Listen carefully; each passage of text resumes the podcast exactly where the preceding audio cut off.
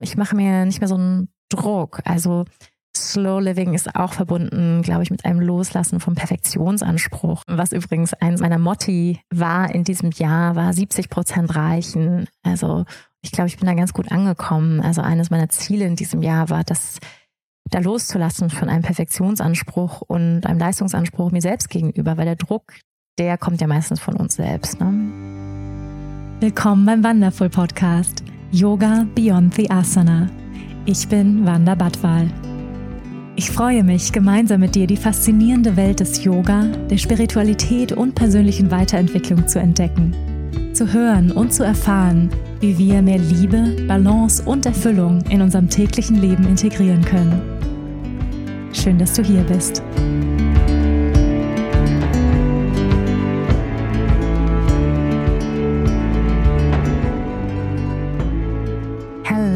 Du wundervoller Mensch, du wunderschöne Seele. Ich freue mich sehr, dass du wieder hier bist. Bevor wir reinstarten in das Thema der heutigen Podcast-Folge, lass uns wie immer einen kurzen Moment der Achtsamkeit nehmen, einen ganz bewussten Übergang finden von dem, was jetzt vorher gerade passiert ist in deinem Leben, wo du herkommst in diesen Moment. Und wo immer du gerade bist, kannst du diese Übung mitmachen. Wenn du im Auto unterwegs bist, dann lade ich dich ein, die Augen geöffnet zu halten. Und dann für einen Moment erlaub dir einmal alles andere aus der Hand zu legen. Wenn du kannst, dann schließ jetzt deine Augen. Und atme ganz bewusst ein paar Mal tiefer bis in den Bauch ein und aus. Und gerne mal über den geöffneten Mund ausseufzen. Atme tief ein über die Nase und über den geöffneten Mund loslassen. Lass die Schultern sinken und noch einmal.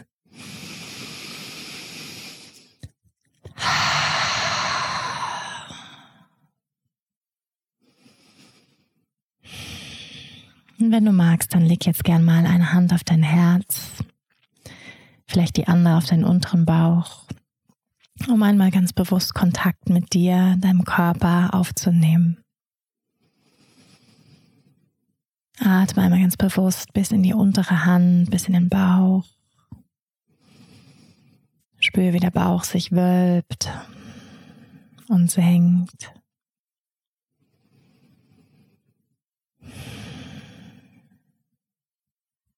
Und nimm mal wahr, wie fühlt sich dein physischer Körper jetzt an in diesem Moment? Sind da vielleicht subtile Anspannungen rund um die Schultern, die Gesichtszüge? Kannst du dein Gesäß noch ein bisschen schwerer werden lassen? Vielleicht die erlauben, noch ein bisschen mehr hier anzukommen.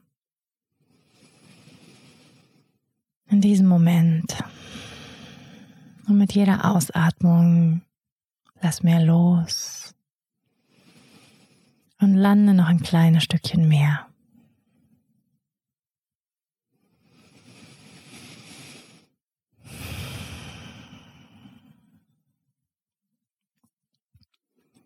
Dann bring einmal die Aufmerksamkeit auf die Ebene deines Herzens Lenke einmal ganz bewusst die Atmung hier in den Herzraum. Spüre, wie das Herz sich ausdehnt mit der Einatmung, Raum kreiert, mit der Ausatmung kontrahiert.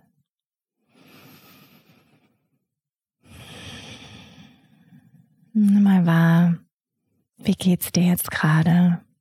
Wie fühlst du dich?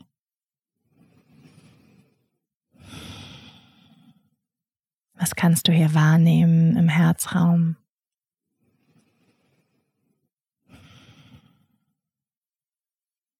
Vielleicht eine freudige Zufriedenheit. Vielleicht ist da ein Gefühl von Traurigkeit. Vielleicht hast du Sorgen, Ängste.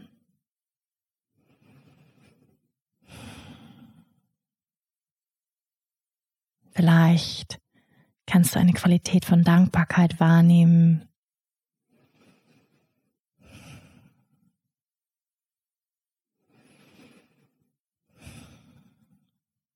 Und wenn du beschreiben müsstest, wie fühlt sich dieser Bereich an, ist der weit und frei, leicht oder ist hier vielleicht eine gewisse Enge und Schwere präsent?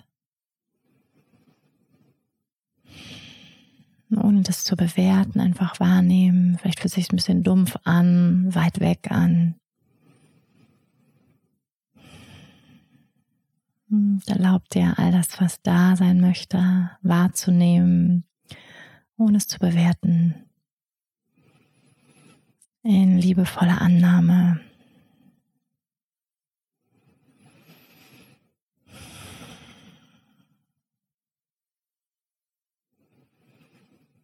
ich lade dich ein, bei den nächsten paar Atemzügen mit der Ausatmung den Herzraum ein wenig mehr zu entspannen, die Schulterblätter mehr zu entspannen, die Rückseite des Herzens weich werden zu lassen.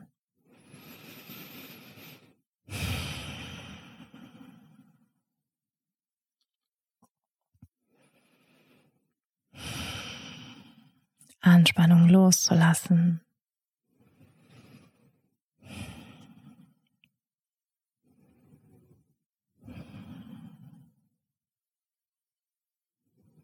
Und vielleicht magst du dir ein kleines Lächeln schenken. Ein Lächeln für diesen Moment. Ein Lächeln der Dankbarkeit für diesen Moment der Begegnung mit dir, mit mir.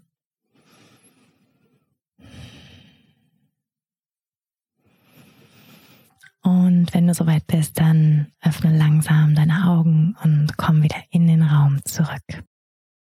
Welcome back. Wie schön, dass du da bist. Ich hoffe, auch schon ein bisschen mehr bei dir gelandet in diesem Moment, ganz verbunden mit deinem Herzen. Vielleicht ein bisschen entspannter als zuvor. Ja, wie geht's dir gerade? Das würde ich dich gerade sehr gerne fragen. Wo auch immer du gerade bist, wie geht's dir? Wie fühlst du dich? Wo stehst du in deinem Leben? Ich sitze hier gerade auf einem ganz gemütlichen großen Sessel hier in unserem provisorischen Apartment, ähm, von dem aus ich arbeite, was vollgestopft ist mit Kisten und Büchern und einem Wäscheständer und einem Entfeuchter, den wir jetzt wieder laufen haben, wo der Winter kommt, ähm, ja, wo mein gesamtes Yoga-Set, mein Streaming-Set steht, mein Podcast-Equipment, also ein ziemlich äh, chaotisches, buntes Bild und trotzdem bin ich sehr froh, jetzt gerade hier zu sein, im Warmen, im Trocknen. Und ähm, ja, ich habe gerade Me-Time. Es ist Sonntagnachmittag und ich habe mich entschieden, meine Zeit für einen Podcast zu nutzen, was ich sehr, sehr liebe. Und ähm, ja, draußen ist es ungemütlich grau. Es hat den ganzen Tag geregnet. Der Herbst hat Einzug gehalten. Es ist Zeit, wieder Kerzen anzuzünden, warmen Tee zu trinken. Ich habe vorhin schon eine leckere Golden Milk getrunken. Vielleicht machst du es dir jetzt auch gerade richtig schön gemütlich, während du den Podcast hörst. Und ich bin vorhin so durch die Gegend gefahren ähm, und habe so richtig in meinem System gespürt, wie ich aufgeatmet habe, wie die gesamte Natur so ha, diesen Regen, auf den wir hier lange gewartet haben in Portugal, ähm, so sehr willkommen heißt, jeden Wassertropfen aufsaugt. Ja, hier in Portugal regnet es ein ganzes halbes Jahr gar nicht. Das kann man sich wirklich kaum vorstellen. Wir haben über 300 Sonnentage im Jahr. Einer der Gründe, warum wir hier leben. Ähm, aber das bringt natürlich auch ähm, einiges mit sich, nämlich eine enorme Trockenheit und Brandgefahr immer wieder und so weiter. Ähm, da will ich jetzt gar nicht näher drauf eingehen, aber auf jeden Fall, dass es gerade so gut tut, diesen Regen zu empfangen. Ich glaube, ich habe mich noch nie so sehr über Regen gefreut ähm, wie jetzt gerade. Und ähm, es ist auch diese Einladung an uns Menschen, jetzt im Herbst den Fokus von außen nach innen zu richten. Ist das nicht herrlich? Diese extrovertierte Zeit des Sommers, ähm, wo wir draußen sind, äh, wo es unheimlich viel zu entdecken und zu tun gibt und man fühlt sich schon fast schuldig, wenn draußen die Sonne scheint und man drin ist. Ne?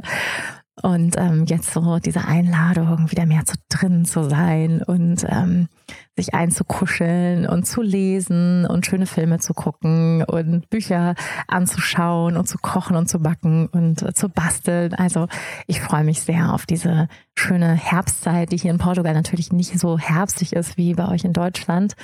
Ähm, ja, mit all den schönen Kastanienmännchen, aber ich habe auch gerade schon ein paar Eichelmännchen mit Bodi gebastelt. Das war auch sehr, sehr schön und ziemlich herbstig, kann man sagen. Heute möchte ich mit dir in dieser Folge fünf Lehren von meinem zweijährigen Sohn teilen. Ja, five lessons of a two-year-old. fünf Erkenntnisse, die ich im Zusammensein und im Zusammenleben, im Beobachten meines zweijährigen Sohnes, dieser Seele in den letzten zwei Jahren gewonnen habe und die möchte ich heute hier mit dir teilen. Für mich ist Bodhi wirklich ein Guru das kann ich mit vollster Überzeugung sagen. Und für diejenigen, die vielleicht mit dem Wort Guru nicht so viel anfangen können, also Guru, das Wort auch für Lehrer, Lehrerin, ähm, spiritueller Lehrer, Lehrerin, aber auch übersetzt ähm, derjenige, der dich von der Dunkelheit ins Licht führt oder diejenige. Also von der Ignoranz, vom Ego zu deinem höheren Selbst, kann man auch sagen. Ähm, derjenige, der dich von der Unwissenheit zur Klarheit, zur Wahrheit führt. Und ja, ich habe viele Gurus ähm, in meinem Leben, das kann ich auf jeden Fall sagen. Zwei davon sind mein Partner Marcel und mein Sohn Bodhi. Und dann gibt es noch einige andere ähm, wichtige Lehrer und Lehrerinnen auf meinem Weg. Aber das sind die beiden Gurus, mit denen ich tagtäglich Zeit verbringe. die die ganze Zeit bei mir sind, ähm, zu denen ich äh, Access habe. Ja, also Free Access to the Guru.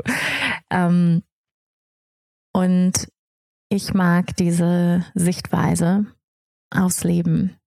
Das ist definitiv etwas, was ich vertrete, dass alles eine Lernmöglichkeit ist. Jeder Mensch, dem wir begegnen, jede Situation, das sind alles Möglichkeiten, mehr zu erwachen. Also wir müssen nicht in den, in den Himalaya auswandern.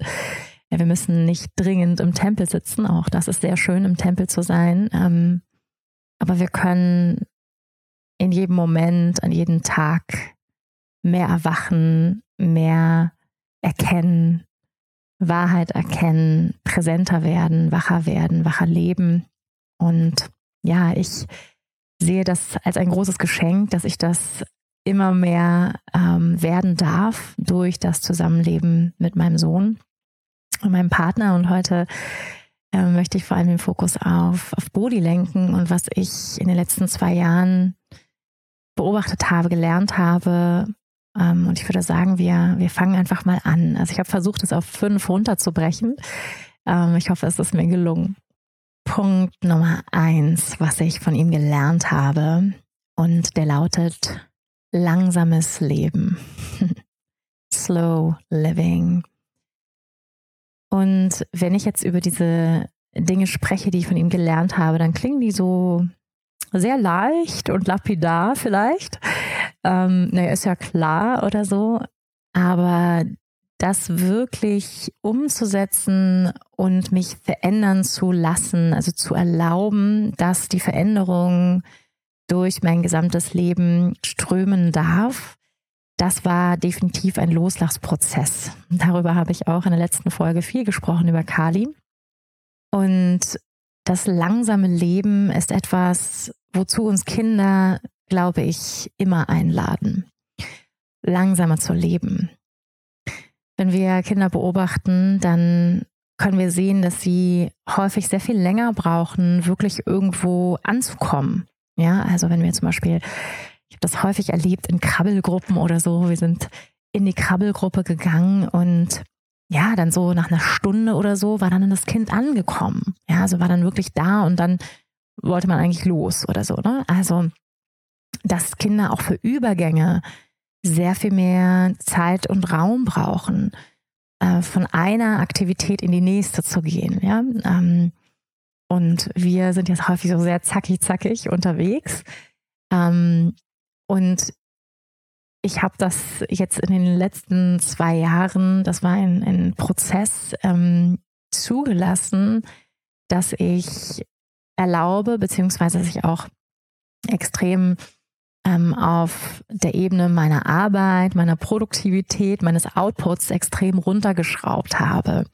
Ähm, da extrem auch losgelassen habe von vielleicht auch Bedürfnissen oder ähm, auch vielleicht Ängsten und ja, mich dem, mich dem hinzugeben, auch diesem, diesem langsamen Fluss. Und ich würde nicht sagen, dass ich jetzt extrem langsam lebe heute, aber definitiv viel, viel langsamer als noch vor einem Jahr oder vor anderthalb Jahren. Und dazu hat definitiv auch Portugal seinen Beitrag geleistet, das kann ich auch sagen.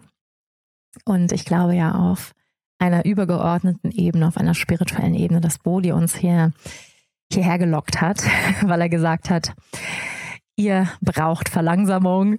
Ähm, und ich war schwanger, als wir dieses Land hier angeschaut haben. Und äh, ich glaube, Bodhi hat definitiv durch mich gewirkt und mich äh, beeinflusst und gesagt, hier möchte ich leben, äh, auf dieser Farm. Und ähm, ihr dürft äh, langsamer leben, ihr dürft euch hier anpassen. Ähm, das dürft ihr hier lernen. Und ähm, ja, dieses Lernen war gar nicht so einfach, muss ich sagen, weil Marcel und ich ähm, Menschen sind, die sehr viel Energie haben und Drive und auch eine Schnelligkeit, mh, mm, wo sehr viel Luft und, und auch Feuerenergie am Start ist, also sehr viel Water- und Pitta-Energie. Und wir auch mit unserem German Mindset von Produktivität und ähm, ja, man muss ja was schaffen und Zielorientierung hergekommen sind auf das Land und äh, da wurden wir erstmal richtig schön ausgebremst. Also da, nach anderthalb Jahren sitzen wir immer noch ohne ein Haus ähm, da. Ähm, das dauert auch noch weitere anderthalb Jahre. Und ja, ich ähm, dieser, dieser Anpassungsprozess, der war wirklich alles andere als angenehm, kann ich sagen. Und ich bin unglaublich dankbar, dass ich das lernen darf durch Bodhi, diese Verlangsamung. Also mir zu erlauben, weniger Events in meinen Tag zu packen. Und ich habe vorher auch dazu geneigt, ähm, ja, mich eher zu überfordern. Also ich bin auch einer der Typ Menschen, die sagen, es ist alles gar kein Problem. Ja, kennst du vielleicht. Es ist kein Problem. Mache ich auch noch. Packe ich noch oben drauf. Und besonders die Gefahr besteht, glaube ich, bei Menschen, die kreativ sind und die auch vor allem in ihrem Herzensbusiness wirken, dass alles ja auch Spaß macht. Ja, ähm, ich habe zu vielen Dingen Ja gesagt, die auch Freude machen. Aber nur weil es Freude macht, heißt es nicht, dass es keine Energie kostet. Und das heißt auch nicht, dass es keinen Raum und Zeit einnimmt. Ja? Und das durfte ich jetzt wirklich lernen, realistisch mit meiner Zeit, mit meiner Energie umzugehen, sie einzuteilen. Und ich bin da bestimmt immer noch nicht super drin, aber sehr, sehr viel besser geworden. Und wirklich mir zu erlauben, viel realistischer meinen Tag einzuteilen, viel weniger Anspruch an mich selbst zu haben. Also wirklich den Anspruch auch runterzuschrauben und okay damit zu sein. Wirklich auch Abschied zu nehmen vom Produktivitätsdenken. Und das ist etwas, wofür ich Bodi sehr dankbar bin. Ich habe hier diesen Spruch an meiner Wand kleben. Stop the glorification of busyness. Also stopp die, ähm, das Verherrlichen von, von Geschäftigkeit. So und ich glaube, in diese Mühle kommen wir sehr schnell rein. Ja, also vor allem in diesem kollektiven ja, Feld des Bewusstseins auch in Deutschland, ja, wo einfach sehr viel Leistungsdruck herrscht und ähm, sehr viel Leistungsdenken und, und sehr viel Business. Und es ist ja irgendwie cool, wenn man einen vollen Terminkalender hat. Ja, es ist ja irgendwie nicht cool, wenn man wenig zu tun hat. Ja, man ist irgendwie busy, busy. Jeder ist irgendwie busy. Und ähm, davon habe ich wirklich Abschied genommen. Ich muss irgendwie nicht mehr busy sein. Ich lerne, dass es voll okay ist, wenn ich gar nichts an dem Tag oder wenig ähm, produktiv war. Ich habe auch erkannt, dass ich eine Art hatte, mein Leben zu leben, die auch viel von Druck getrieben war und von von Druck von Verantwortung, ja, weil ich tue ja all das, was ich tue, sehr gerne und auch freiwillig. ähm, habe mir das ausgesucht und trotzdem ist da ja auch ein Druck. Ähm, ich habe, ja, ich glaube, acht freie Mitarbeiter, acht Yoga-Lehrerinnen. Ich habe viele Verantwortungen ähm, anderen Menschen gegenüber und meiner, meiner Firma gegenüber, meinem Podcast gegenüber, meinen Hörerinnen gegenüber und so weiter. Also und ich habe gemerkt, dass mir das aber Druck macht auch teilweise, ja. Und dann habe ich eben gesagt, okay, es kommt der Podcast kommt nur alle zwei Wochen raus, manchmal kommt auch nur alle drei Wochen raus und das ist okay. Ja, ähm, ich mache mir nicht mehr so einen Druck. Also Slow Living ist auch verbunden, glaube ich, mit einem Loslassen vom Perfektionsanspruch. Also was übrigens eins meiner Motti war in diesem Jahr, war 70 Prozent reichen. Also ich glaube, ich bin da ganz gut angekommen. Also eines meiner Ziele in diesem Jahr war, dass da loszulassen von einem Perfektionsanspruch und einem Leistungsanspruch mir selbst gegenüber, weil der Druck, der kommt ja meistens von uns selbst. Ne? Und mir zu erlauben, da auch äh, Druck rauszunehmen und okay damit zu sein, im Sandkasten zu sitzen und ein bisschen rumzubuddeln und ja, so ein bisschen einfach auch mit Kindern wird man ja eingeladen, dann komme ich direkt zum nächsten Punkt, zu Punkt Nummer zwei, total im Moment zu sein. Und diese beiden Dinge gehören ganz eng zusammen. Also wir können gar nicht im Moment sein, wenn wir nicht vorher verlangsamen.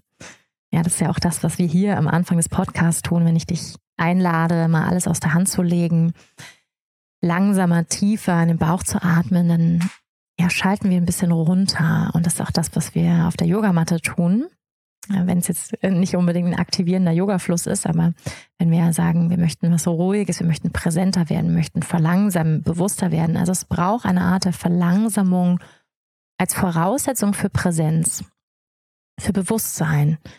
Was passiert eigentlich gerade in mir? Wie fühlt sich mein Körper an, meine Schultern?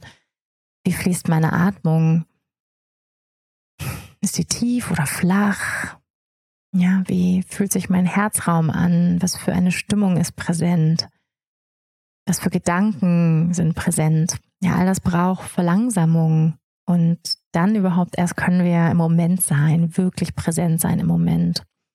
Und das ist der Punkt Nummer zwei, für den ich Bodhi unheimlich dankbar bin, dass er mir zeigt, wie das geht, im Moment zu sein, weil Kinder ja noch keine Idee davon haben vom Gestern und vom Morgen und überhaupt so ein Konzept von Zeit. Das, das haben die ja nicht wirklich. Die haben zwar auch ihre Routinen und, und ihre Schlafphasen und das pendelt sich ja dann ein, aber so dieses Zeitgefühl, die sind ja noch jenseits der Zeit eigentlich.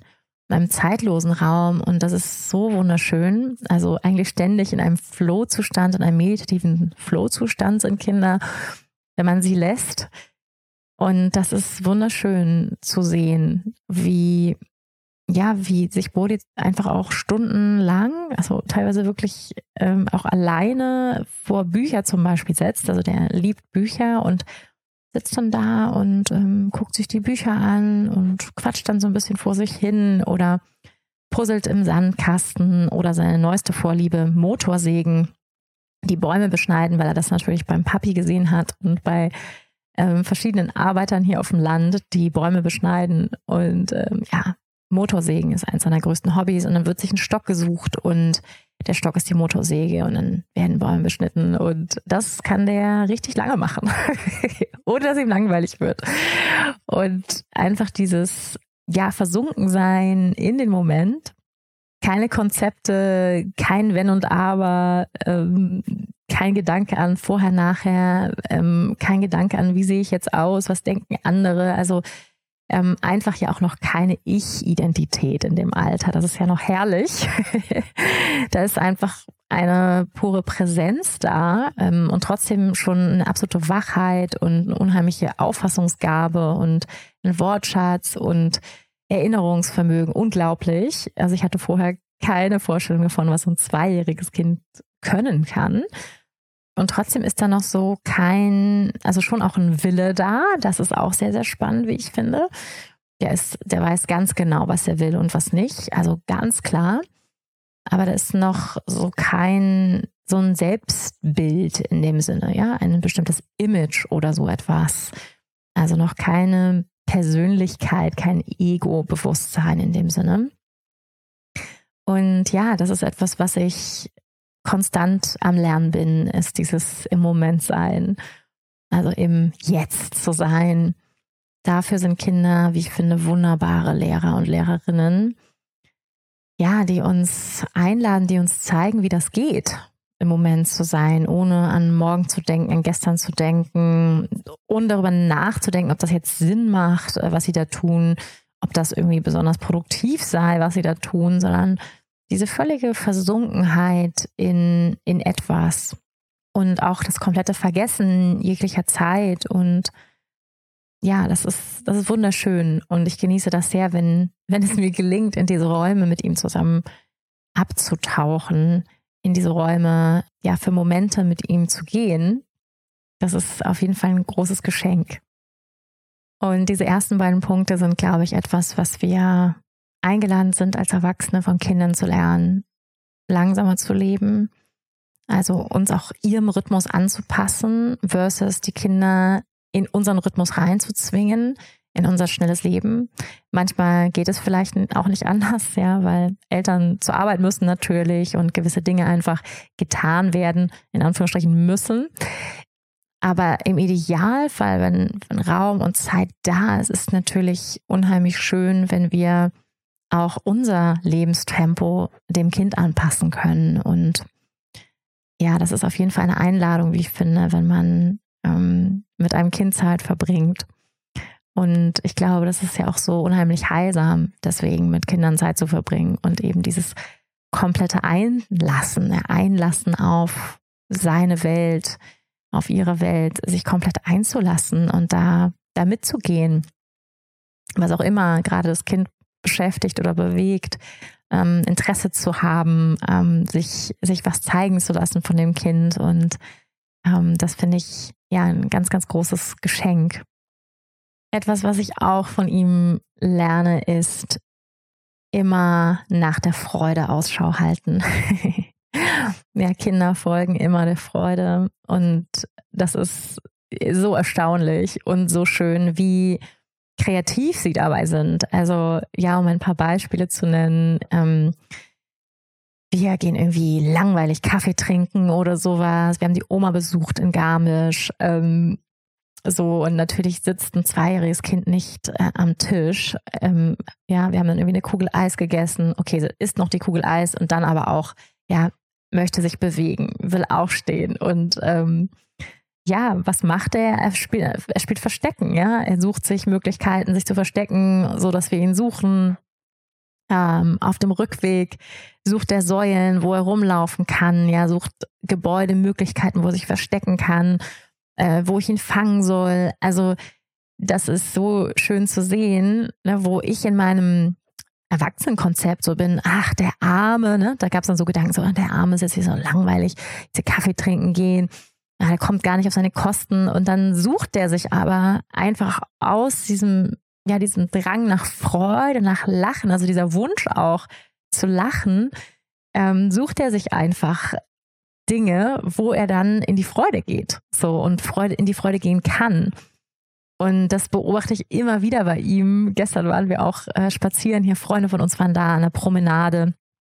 Viele so, ja, so Stände, Touri-Stände und dann hat er sich da ver verkrochen zwischen den Kleidern. Wir haben da so ein bisschen geguckt und dann hat er sich zwischen den Kleidern versteckt und dann sollte ich ihn natürlich fangen und suchen.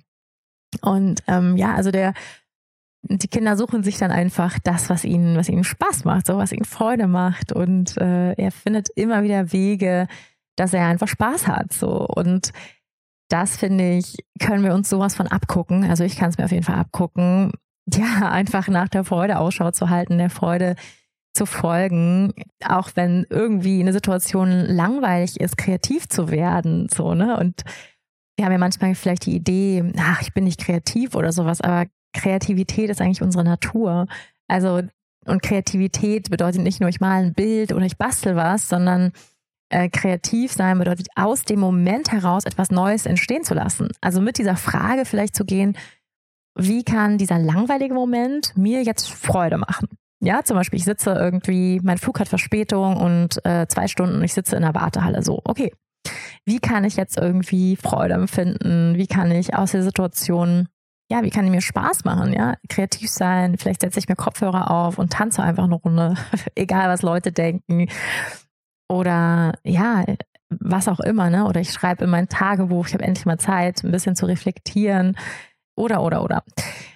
Und das finde ich einfach so, ja, so schön an Kindern, dass sie auch immer wieder einen Moment suchen, quasi suchen, wo sie auch lachen können. Und Lachen ist ja bekanntlich eine sehr, sehr gute Medizin gegen alles und löst sofort Glückshormone im Gehirn aus und sofort fühlen wir uns besser.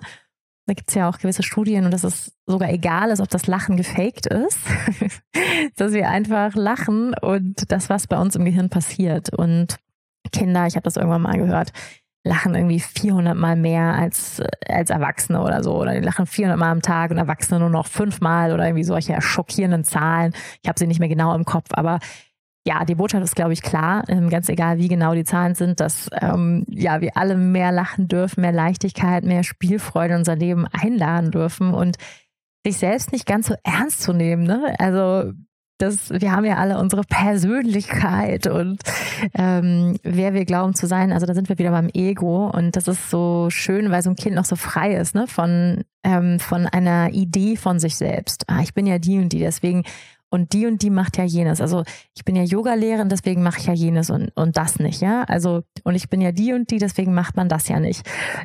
Und who, who says that? So, ne? wer, wer sagt das eigentlich? Und sich selbst einfach nicht so bier ernst zu nehmen, weil man ist nicht so wichtig. man ist leider nicht ganz so wichtig, wie man vielleicht manchmal denkt. Ja. Und äh, das finde ich ist so, so schön und so befreiend, mit Kindern Zeit zu verbringen, weil sie einfach so äh, sich auch gar nicht darum scheren, was andere Menschen denken. Ähm, was könnten jetzt, ne, wenn man da um, um Tische rumläuft oder ähm, tanzt. Also Bodhi ist auch jemand, der sagt dann auch, wenn ein cooles Lied kommt, irgendwie wir sind irgendwo einkaufen, kommt ein tolles Lied und sagt, ja, tanzen. Und Mama auch. Und dann soll, soll ich in dem Moment tanzen und das mache ich dann auch mit ihm, ja. Und das ist einfach cool, weil ihm ist es halt einfach vollkommen egal, ob wir im Supermarkt stehen und Leute es vielleicht weird finden, wenn wir auf einmal tanzen. Ähm, genau, erst gestern haben wir zu Rihanna, ich liebe diesen Song Umbrella, passt zum Regen. Ja, haben wir in der Eisdiele gestern getanzt. Das war auch sehr, sehr schön. Und es ist sehr, sehr süß, weil Bodhi mittlerweile das auch benennen kann. Also er sagt dann auch, macht Spaß. sagt er dann immer, macht Spaß. Rennt in die Wasserpfütze, in die Matschepfütze rein äh, und dann springt er da rein, alles wird nass und dann macht Spaß. Ähm, und das ist echt sehr, sehr süß. Also er kann das tatsächlich auch schon in sich spüren und wahrnehmen, was ihm Spaß macht. Und das sagt er dann auch und macht Spaß. Und das finde ich einfach cool. Und ich glaube, wir dürfen, also ich kann auf jeden Fall für mich sprechen, mehr Ausschau halten. Ja, was macht mir Spaß? So, was macht einfach Spaß? Einfach weil es Spaß macht, nicht weil es irgendwie sinnvoll ist oder weil es produktiv ist oder weil es weil wir gelesen haben, das soll man jetzt machen, ähm, sondern einfach, weil es Spaß macht. Was wäre das bei dir? Ja, was würdest du jetzt einfach tun, weil es Spaß macht? in eine Matschepfütze springen mit deinen Gummistiefeln, nackt im Regen tanzen, ähm, zu einem coolen Hip-Hop-Song tanzen. Ja, was würdest du machen? Einfach weil es Spaß macht. Lehre Nummer vier.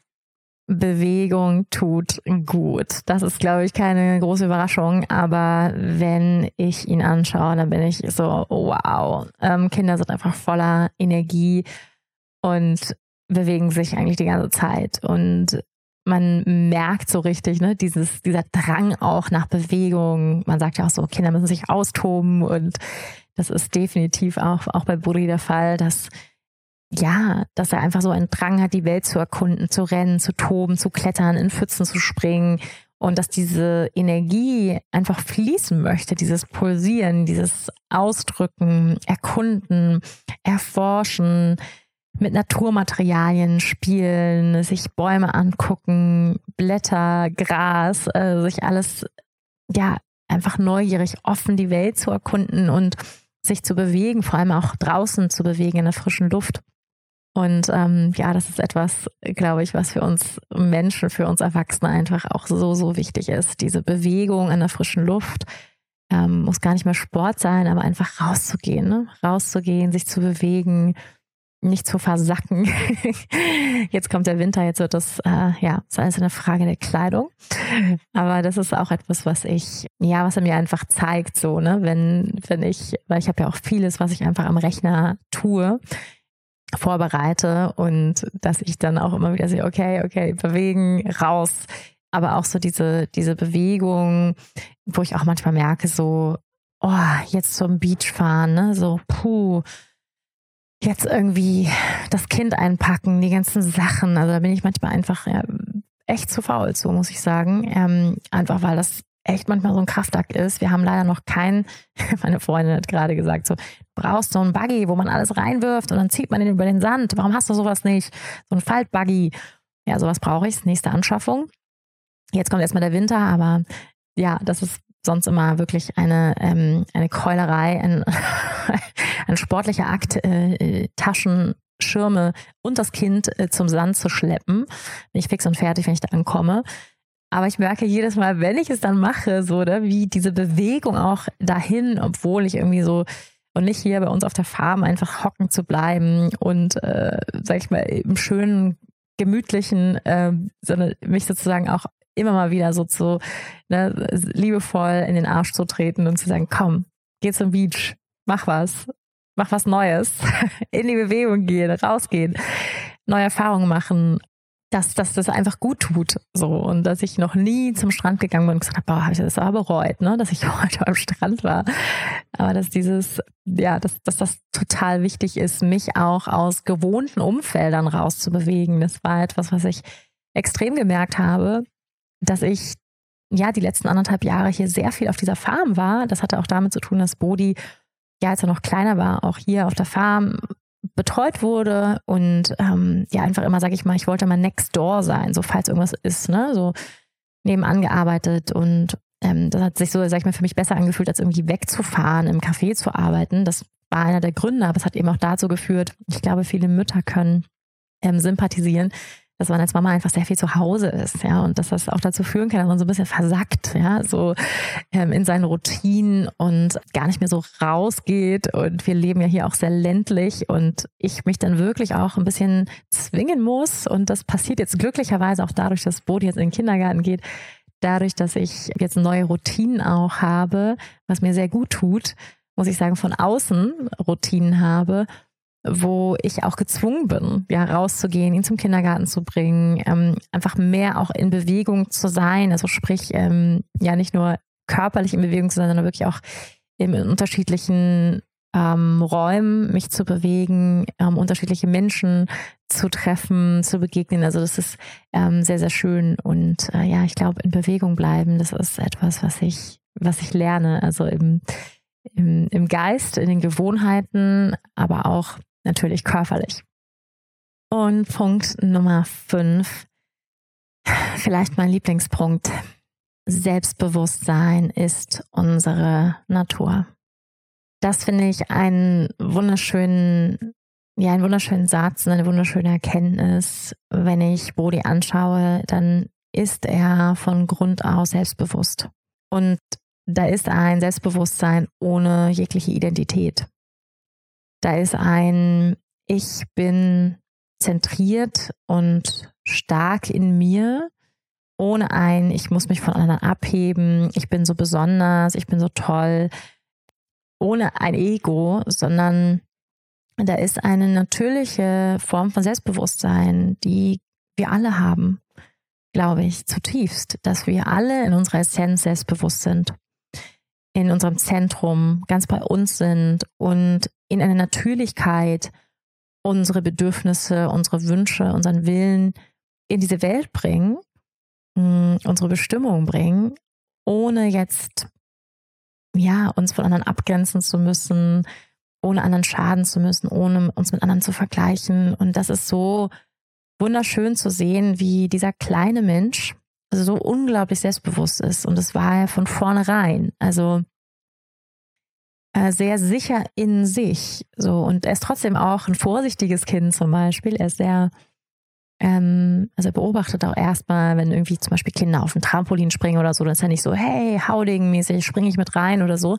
dann guckt er sich erstmal an und er lässt sich ganz viel Zeit, ja, hier wieder Übergänge, Langsamkeit. Ist erstmal, ja, schaut sich das an, sehr sensitiv. Und trotzdem bleibt er so ganz bei sich. Also hat so, ein, ja, so, eine, so eine natürliche Selbstverständlichkeit in der Welt zu sein, ohne sich behaupten zu müssen, ohne andere wegschubsen zu müssen. Kommt vielleicht noch, bestimmt. Aber bisher sehr in einer sehr friedlichen Art und Weise selbstbewusst. Und ich glaube, dass das eigentlich alle Kinder haben. Also wir alle, dieses Selbstbewusstsein, was frei ist von Identität, was einfach selbstbewusst ist, weil weil das unsere Natur ist. Wenn wir unsere Natur, wie wir sind, in unserem authentischen Ausdruck pur in diese Welt bringen, dann ist es, dann ist das zutiefst selbstbewusst. Ja, also wenn wir uns auch Tiere anschauen oder so, Klar gibt es auch unterschiedliche Persönlichkeiten. Es gibt schüchterne Hunde und es gibt selbstbewusstere Hunde. Natürlich gibt es auch das und fein, feine, feinere, sensiblere Hunde und eher so ein bisschen haudigen Hunde und also was. Ja, auch da gibt es natürlich Persönlichkeiten, das ist klar. Aber trotzdem gibt es so eine, ja, so ein, ein natürliches Dasein in, in, in seinem Sein ähm, und auch ein natürliches Raum nehmen. Und das finde ich auch so schön, dass Kinder sich einfach noch so den Raum nehmen, wenn man ihnen den gibt und da zu sein, ja, so in, in ihrer Präsenz, in ihren Bedürfnissen, sich auszudrücken. Und das ist wunderschön zu sehen. Da ist noch nichts von all dem, was wir vielleicht gelernt haben. Ja, von diesem, ich muss mich zurücknehmen, ich darf keinen Raum einnehmen, meine Bedürfnisse sind nicht wichtig.